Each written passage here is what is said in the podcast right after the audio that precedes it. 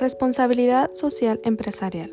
Aparece como un conjunto de actividades prácticas encaminadas a establecer la relación de la empresa con la sociedad en la que opera en doble sentido, gestionar los impactos y colaborar con las comunidades en las que actúa.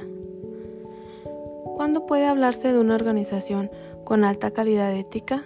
Cuando ésta da respeto y representación a la moralidad y a la honestidad proyectando sus valores, además de comprometerse a cumplir con sus diferentes clientes y su profesión.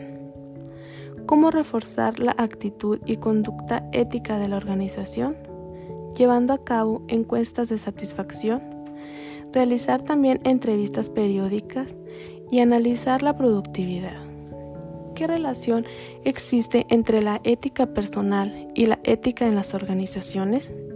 Existe gran relación ya que no pueden separarse radicalmente, debido a quienes realizan las tareas en las empresas son personas específicas que tienen definida su ética personal profesional y con convicciones sobre cómo debe de hacerse la vida en cada momento. Por lo cual plasman en ese tiempo de valores en su desempeño laboral para superar las adversidades que se pueden presentar en dichas labores. ¿Cuáles son las áreas de responsabilidad empresarial?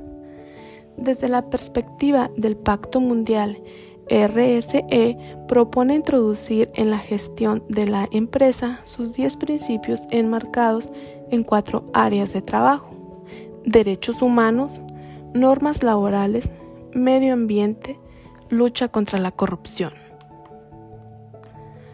Organización con alta calidad ética y responsabilidad social corporativa.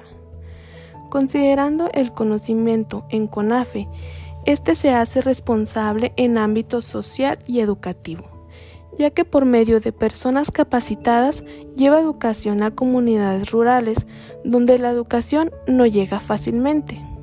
Tiene un gran compromiso con las comunidades y sus habitantes, tanto que busca su mejora por medio de proyectos de intervención.